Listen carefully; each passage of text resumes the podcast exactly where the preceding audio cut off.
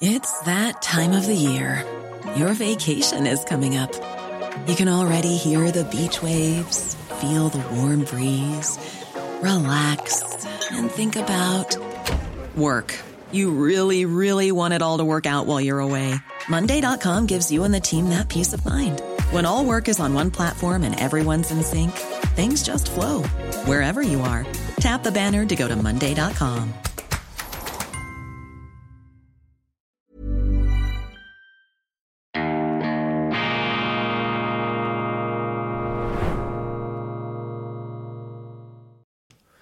Grüezi miteinander, ganz herzlich willkommen und einen wunderschönen, gefreuten guten Morgen, meine sehr verehrten Damen und Herren, liebe Freunde, vor allem in Deutschland und in Österreich. Ich darf Sie begrüßen aus dem Institut für fortgeschrittene Gegenwartskunde zur internationalen, grenzübergreifenden, weltoffenen und meinungsvielfältigen Ausgabe von Weltwoche Daily, die andere Sicht unabhängig, kritisch, gut gelaunt am Freitag, dem 26. Januar 2024. Endstation Dschungelcamp, Sehnsuchtsort Dschungelcamp. Wir sind mit dem faszinierenden Phänomen konfrontiert, dass die Fernsehsendung Dschungelcamp Rekordeinschaltquoten verzeichnet. Die Leute interessieren sich mehr fürs Dschungelcamp als fürs Irrenhaus der deutschen Politik. Und ich kann das sogar nachvollziehen, wenn Sie verfolgen, was derzeit auf den Straßen in den politischen Teppichetagen Deutschlands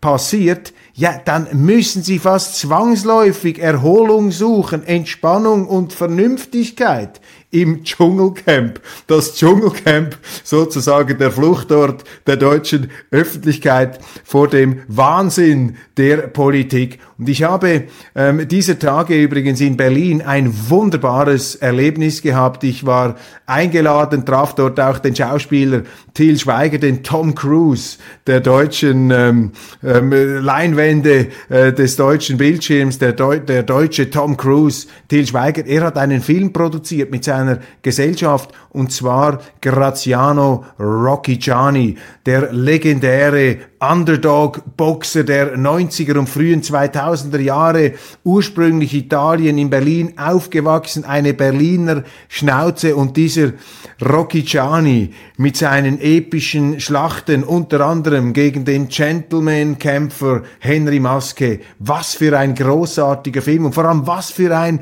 faszinierendes, großartiges Berlin, was für ein tolles Deutschland, das in diesem Boxerdrama vorgeführt wird und einen Hauch von dem hat man auch an der Premiere gespürt hier mit all den äh, Gästen und den Versammelten, auch die frühere Lebensgefährtin von Rocky Gianni war dort. Und was mich da ganz speziell berührt hat, meine Damen und Herren, das war natürlich die unglaubliche Betrügerei, wie sie diesen Boxer fertig gemacht haben. Er war ja kein Heiliger, er ist in den Medien immer als Bad Guy ähm, äh, dargestellt worden, das war er zum Teil auch, aber er war eine letztlich hochfaszinierende, großartige Persönlichkeit, die auch in ihrer ganzen ähm, ja, Fehleranfälligkeit und ihrer ganzen Unvollkommenheit, das ist das richtige Wort, da in diesem, ja, fast, ich glaube, gut zweistündigen Film ähm, über die Leinwand kommt. Also ganz großartig, großes Kompliment an Till Schweiger und seine Leute, wie sie dieses äh, Boxerdrama hier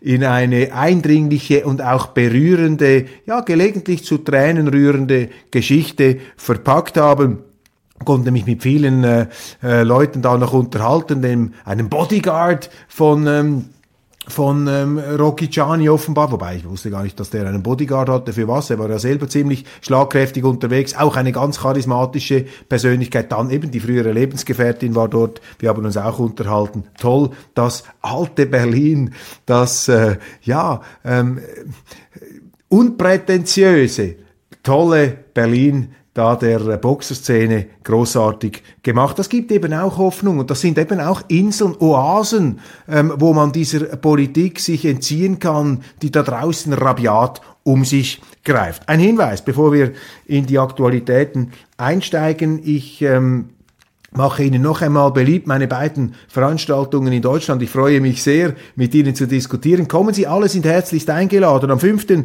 Februar bin ich in Neubrandenburg, in Neubrandenburg und zwar werde ich mit dem, äh, unter dem Titel, unter der Affische sprechen, ich glaube an Deutschland.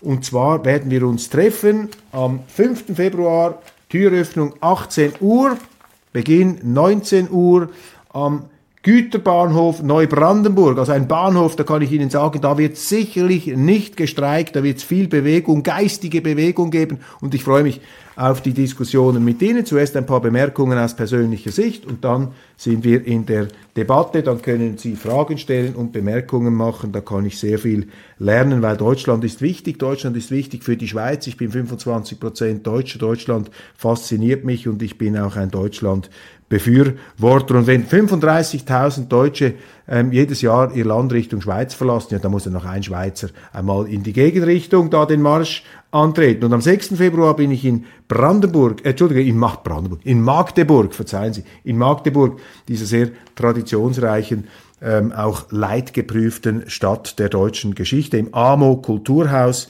Türöffnung 18 Uhr, Beginn 19 Uhr. Alle sind herzlichst willkommen. 15 Euro Eintritt, damit wir auch die Unkosten da irgendwie decken können. Ja, das Dschungelcamp, Dschungelcamp oder Irrenhaus. Was ist eigentlich mit der deutschen Politik ähm, los? Ähm, ich beobachte mit äh, Besorgnis, wie sich da die äh, Regierung aufstellt und äh, zusehends, wie ich finde, arrogant und militant auftritt gegen die Opposition. Wir haben ja jetzt die Absurdität, dass ähm, von oberster Staatsspitze her Bundespräsident Frank-Walter Steinmeier, wir müssen uns wehren gegen die Verfassungsfeinde. Stellen Sie sich das einmal vor. Ein Bundespräsident erklärt, gemeint ist natürlich diese AfD, ähm, Millionen von potenziellen Wählern werden dazu Verfassungsfeinden erklärt, gewissermaßen vogelfrei. Und vor dem Hintergrund der deutschen Geschichte ist das natürlich auch ein Spiel mit dem Feuer. Wenn Sie in Deutschland sagen, die Verfassungsfeinde, ja, dann ist sozusagen der Ernstfall, der Ausnahmezustand geradezu heraufbeschworen. Ich finde das natürlich hochgradig verantwortungslos. Ich finde das nicht richtig. Ich finde es auch unseriös, da wieder besseres Wissen einfach im Giftschrank der deutschen Geschichte, in den Pharaonengräbern, ähm, ein paar Zombies, äh, diese, diese Leichen auszugraben der Geschichte und sie heute als Schreckgespenste ähm, zur Erhaltung der eigenen Macht da äh, vor den Augen der Bevölkerung, die übrigens den eigenen Lebensunterhalt mit ihren Steuern bezahlt, mit denen da äh, so ähm, herumzufuchteln. Also das ist schon ähm, eine Stimmung, die darauf abzielt, dass sich am Schluss niemand mehr getraut, das Offensichtliche zu sagen. Ich habe in der ähm, Bildzeitung gelesen, das finde ich toll, die haben das auch sehr prominent gebracht, während sie da in der Politik irgendwelche geschichtliche Geisterdebatten und Verleumdungen ähm, zelebrieren, dass in Deutschland für sehr, sehr viele Deutsche, das ist erschreckend, das Leben unerschwinglich wird. Eine Rentnerin berichtet, dass die Heizkosten mittlerweile die Mietkosten übersteigen. Das ist natürlich direkt eine Konsequenz Konsequenz einer Politik, einer grünen Politik, die auf Kollisionskurs ist mit der Wirklichkeit. Und anstatt diese Probleme zu lösen, beziehungsweise sich einzugestehen, dass man mit der eigenen Politik auf dem Stumpengleis angekommen ist, beziehungsweise schon von der Betonwand abgespachtelt werden muss. Stattdessen blähen sich dann diese Politiker auf und ähm, zelebrieren sich als moralische Instanzen, um die Leute einzuschüchtern. Das sind eben Gutmenschen. Sie reden vom Guten und meinen sich selbst. Sie, mein, sie reden von Gott und meinen sich selbst. Sie reden von der Demokratie und meinen sich selbst. Und wenn einer sich erdreistet, der fragt mit der Politik nicht einverstanden zu sein, sagen sie, du bist gegen die Demokratie. Also die deutsche Demokratie ist jetzt nicht zu identifizieren mit einem Herrn Habeck oder einer Frau Baerbock oder einem Herrn Scholz nichts gegen die drei. Die sind genauso überfordert wie schon andere Politiker an ihrer Stelle überfordert waren. Aber diese Selbstidentifikation mit der Demokratie, das ist natürlich eine Anmaßung, das ist eben Gutmenschentum und diese Gutmenschen sind gefährlich. Sie sind eben auch gefährlich, weil sie die Demokratie nicht wollen. Sie ertragen keinen Widerspruch. Der Gutmensch lebt von der Verketzerung. Er will dem anderen die Nazi, ähm, die, die, die, das Nazi-Etikett anhängen, ihn nach unten drücken, damit er ähm, etwas steiler oben herauskommt. Und das ähm, Beklemmende, das im Grunde auch Beschämende jetzt für meinen Berufsstand ist, wie viele deutsche Journalisten da überhaupt mitmachen. Ich finde das hochgradig unseriös.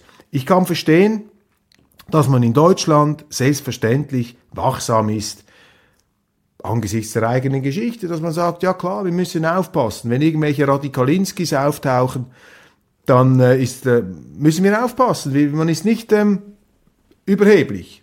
Das ist ja richtig, dieser selbstkritische Impuls. Aber wenn der natürlich übertrieben wird zur Selbstzerfleischung des Gegners, dann stimmt eben etwas nicht mehr. Und da müssten die Medien kritischer dahinter leuchten. Nehmen wir diese Konferenz noch einmal da am Lenitzsee. Sie haben darüber gehört, das ist diese Potsdamer Konferenz, die jetzt äh, hochgedröhnt wird in den deutschen Medien. Das ist also unglaublich, jetzt schon seit Tagen. Das sei die neue Wannsee-Konferenz. Also dort haben ja die Nazis, die Regierenden, ich muss Ihnen das nicht erläutern, das ist groteske, groteske Gleichsetzung. Dort habe also ein Treffen stattgefunden, ein Geheimtreffen. Falsch war ein Privattreffen. Dort habe man Abschiebeszenarien für deutsche Staatsbürger diskutiert, ausländischer Herkunft. Auch falsch, wurde gar nicht diskutiert. Ich habe jetzt mit Leuten gesprochen, sogar mit Leuten, die da teilgenommen haben. Einzelne haben wir sogar im Interview gebracht auf unserem Kanal. Da ging es gar nicht um das.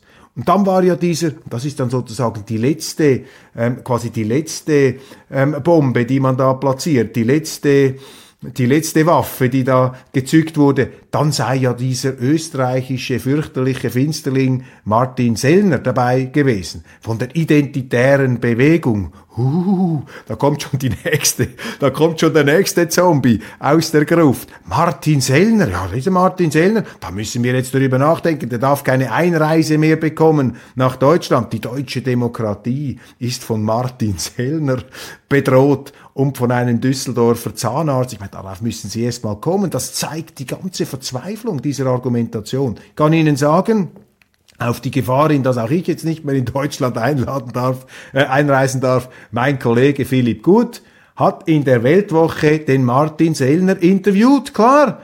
Wir sagen die, wir leben nach der Devise und gibt's den Teufel, dann machen wir mit ihm ein Interview und vielleicht finden wir heraus, dass in jedem Teufel dann auch noch ein Mensch steckt oder dass der vermeintliche Teufel gar keiner ist, sondern einfach einer, der eine andere Meinung hat.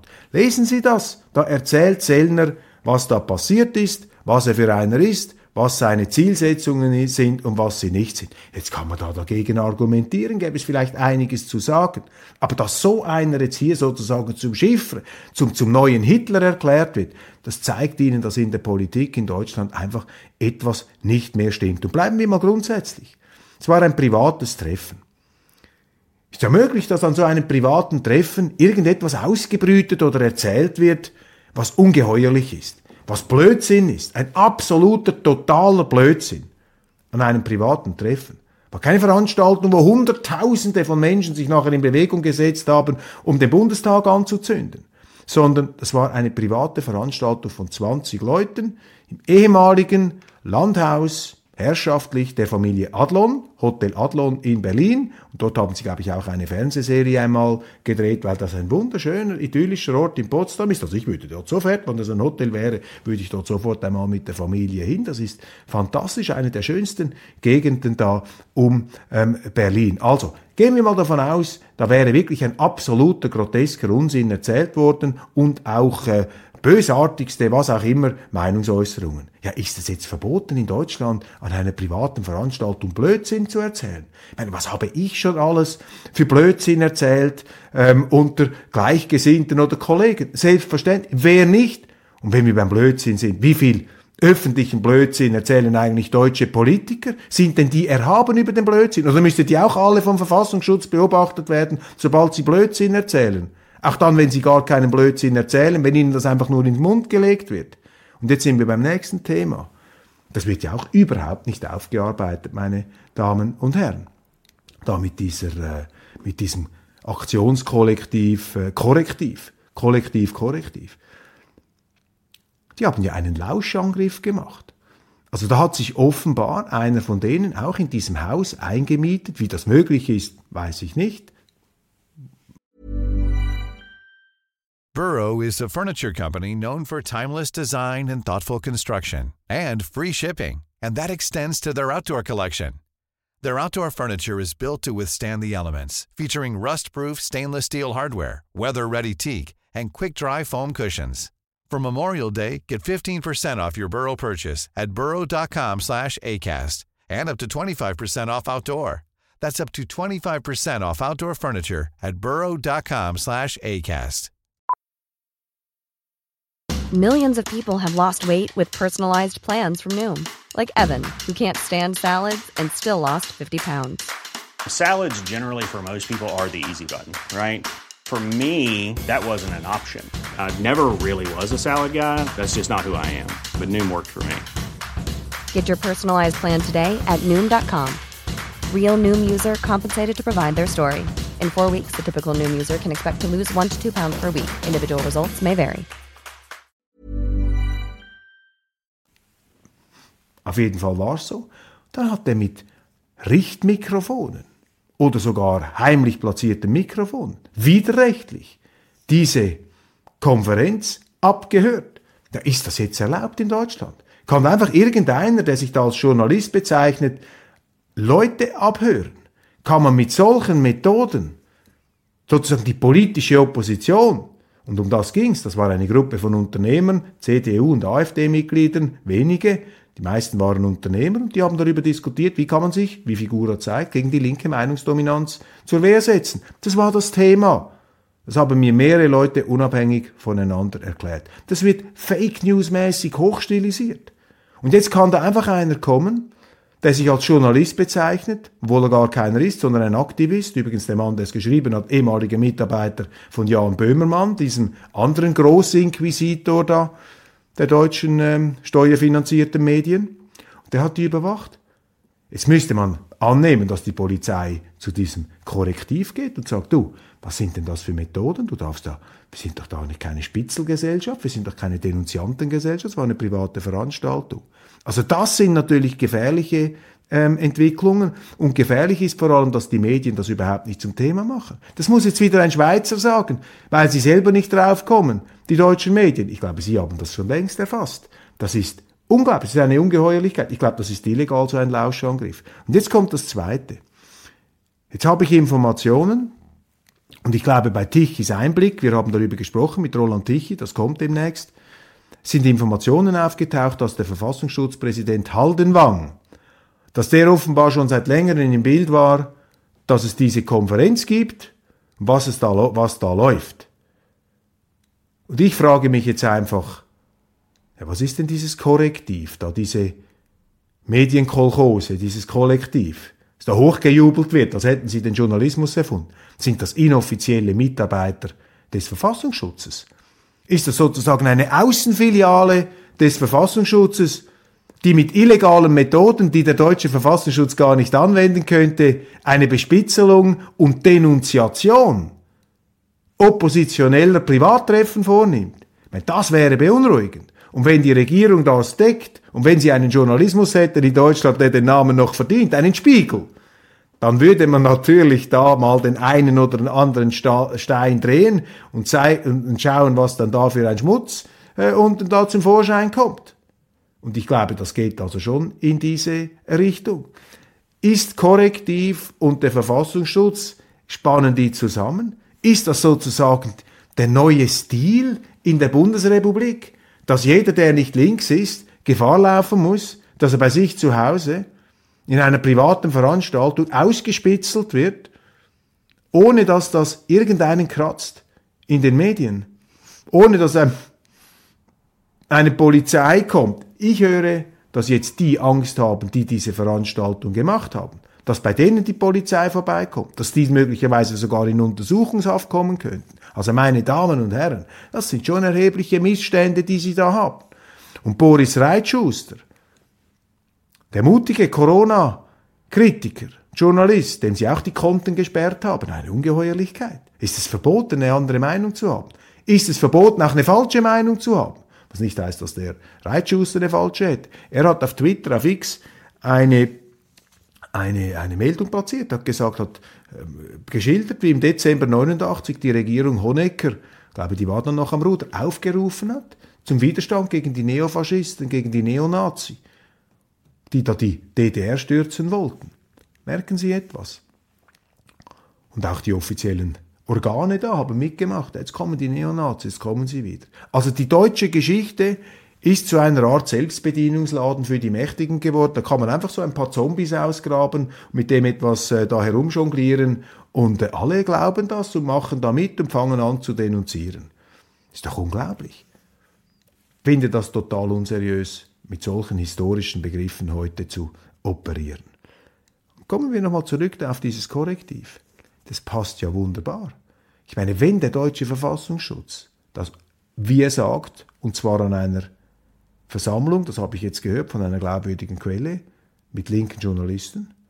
Haldenwang gesagt, wir wussten schon lange davon, wir wussten davon. Wieso haben sie nichts gesagt? Wieso haben sie gewartet, um diese Karte auszuspielen nach den Bauernprotesten? Das passt ja wunderbar, meine Damen und Herren.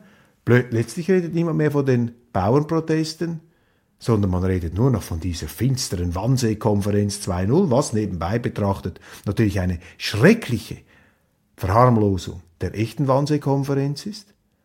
Blenden wir zurück, 90er Jahre. Jürgen Habermas, Historikerstreit, hat sich gewehrt gegen den Berliner Historiker Ernst Nolte, dem haben sie auch zu Unrecht vorgeworfen, er wolle den Nationalsozialismus verharmlosen und durch Gleichsetzung mit anderem eben auch irgendwo ins, ins, ins Ungefähre und ins Nebensächliche da weg ähm, relativieren. Stimmte zwar nicht, was sie ihm vorgeworfen haben, aber es hat verfangen ja, wo sind denn jetzt die Habermasens, die sagen, also diese völlig banalisierende, missbräuchliche Verschleuderung gewissermaßen der deutschen Geschichte zu tagespolitischen Zwecken des Machterhalts, das geht gar nicht. Wo sind jetzt hier da die besorgten Historiker? Also da merken Sie einfach, wie stark die Linken mittlerweile die Meinungen dominieren in Deutschland und dass die Konservativen und zwar nicht einfach jetzt eben nicht die Rechtsextremen, sondern die Konservativen, die Unternehmer, die, die, denen das ungemütlich ist, die laufen heute Gefahr, bespitzelt und verleumdet zu werden. Und das Ganze passt wunderbar zusammen. Jetzt redet man nicht mehr von den unzufriedenen Bauern, man redet nicht mehr von den Rentnern, die sich ihr Leben nicht mehr finanzieren können, von den Spediteuren, man redet jetzt von der angeblichen Bedrohung der deutschen Demokratie durch diese Rechtsextreme, durch diese neue Wannsee-Konferenz und die AfD, die, äh, ja, da hat man wie eine Art Billardkugel in diese AfD hineingeschossen, die jetzt auch dadurch etwas äh, verwirrt ist. Es gibt auch intern jetzt Auseinandersetzungen und auch äh, Flügelkämpfe und Grabenkämpfe. Gut, das wird sich jetzt zeigen zeigen, wenn diese AfD natürlich Substanz hat, dann wird sie sich von so etwas nicht aus den Fugen ähm, reißen lassen. Aber Sie sehen hier einfach die, die Technik und die Politik wehrt sich ähm, nicht mit einer vernünftigen Politik, wie man das eigentlich erwarten würde, sondern sie wehrt sich eben mit solchen Methoden. Und weil die Leute die Nase voll haben von diesem Theater, von diesem ja auch etwas gefährlichen Theater, ähm, wenden sie sich eben dem äh, Dschungelcamp zu, meine Damen und Herren. Das ist die, das ist hier die äh, tiefere Thematik.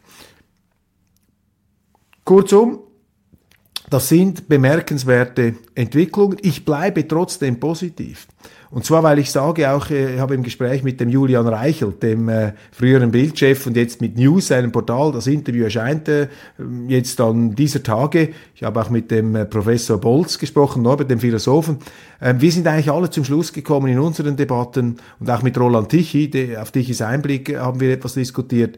Wir sind zum Schluss gekommen, das sind Verzweiflungssymptome. Also so handelt eine Regierung, die aus dem letzten Loch pfeift. Das sind Schwächebekundungen und nicht Stärkezeichen, aber sie sind sehr ungemütlich. Die Leute äh, haben das äh, gestrichen voll, die machen das nicht, deshalb Dschungelcamp. Aber eben die gute Nachricht ist, auch die DDR, ich sage nicht, die BRD ist die DDR, aber dieses Beispiel sehr treffend ausgewählt, finde ich, von Boris Reitschuster.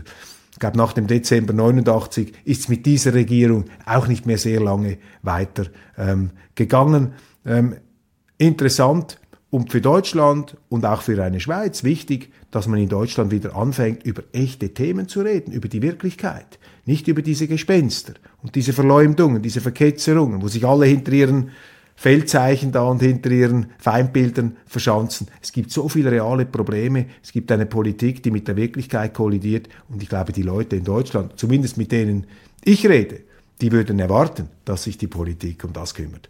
Meine Damen und Herren, Ganz herzlichen Dank für Ihre Aufmerksamkeit. Das war eine etwas vertiefte ähm, Ausbeinelung, Analyse der Situation. Es sind sicher noch andere Dinge passiert auf der Welt, aber ich wollte mich da etwas mit Blick aufs Wochenende äh, in diese Geländekammer noch etwas ähm, dezidierter ähm, einarbeiten und ähm, ja, wünsche Ihnen einen großartigen Tag und ein schönes Wochenende und bleiben Sie dabei, bleiben Sie uns gewogen. Vielen herzlichen Dank. Wir haben stark steigende Abozahlen im Moment. Äh, toll, ein riesiger Ansporn. Bis bald.